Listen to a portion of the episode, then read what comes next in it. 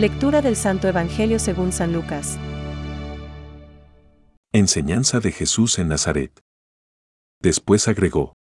Les aseguro que ningún profeta es bien recibido en su tierra, yo les aseguro que había muchas viudas en Israel en el tiempo de Elías, cuando durante tres años y seis meses no hubo lluvia del cielo y el hambre azotó a todo el país.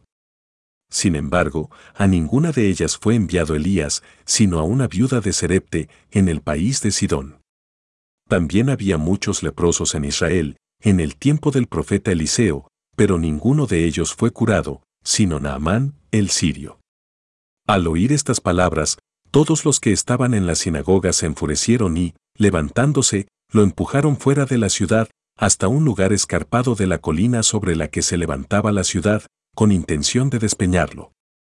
Pero Jesús, pasando en medio de ellos, continuó su camino. Es palabra de Dios. Te alabamos, Señor. Reflexión. Ningún profeta es bien recibido en su patria. Hoy, en el Evangelio, Jesús nos dice que ningún profeta es bien recibido en su patria. Lucas 4,24. Jesús, al usar este proverbio, se está presentando como profeta. Profeta es el que habla en nombre de otro, el que lleva el mensaje de otro.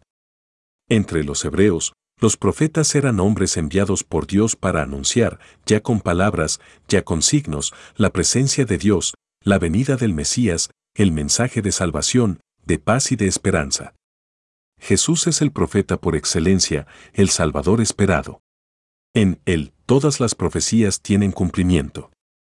Pero, al igual que sucedió en los tiempos de Elías y Eliseo, Jesús no es bien recibido entre los suyos, pues son estos quienes llenos de ira le arrojaron fuera de la ciudad. Lucas 4,29.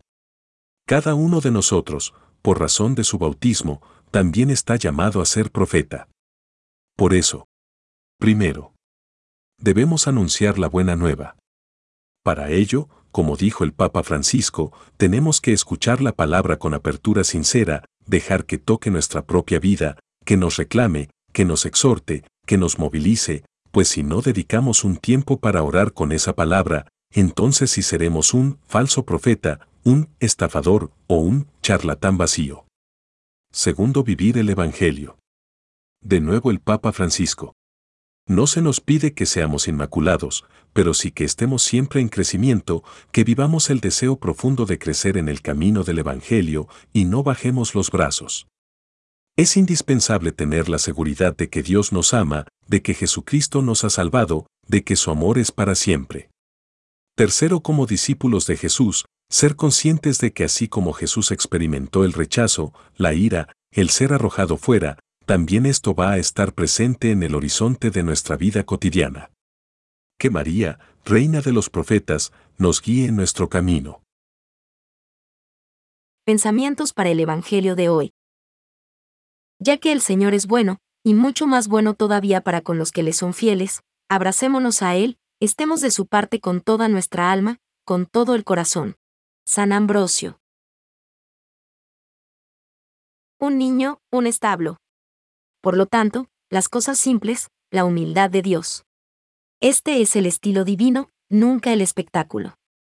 Nos hará bien en esta cuaresma pensar en nuestra vida sobre cómo el Señor nos ayudó, cómo el Señor nos hizo seguir adelante, y encontraremos que siempre lo hizo con cosas sencillas. Francisco. Jesucristo es aquel a quien el Padre ha ungido con el Espíritu Santo y lo ha constituido sacerdote, profeta y rey. Todo el pueblo de Dios participa de estas tres funciones de Cristo. Catecismo de la Iglesia Católica, número 783.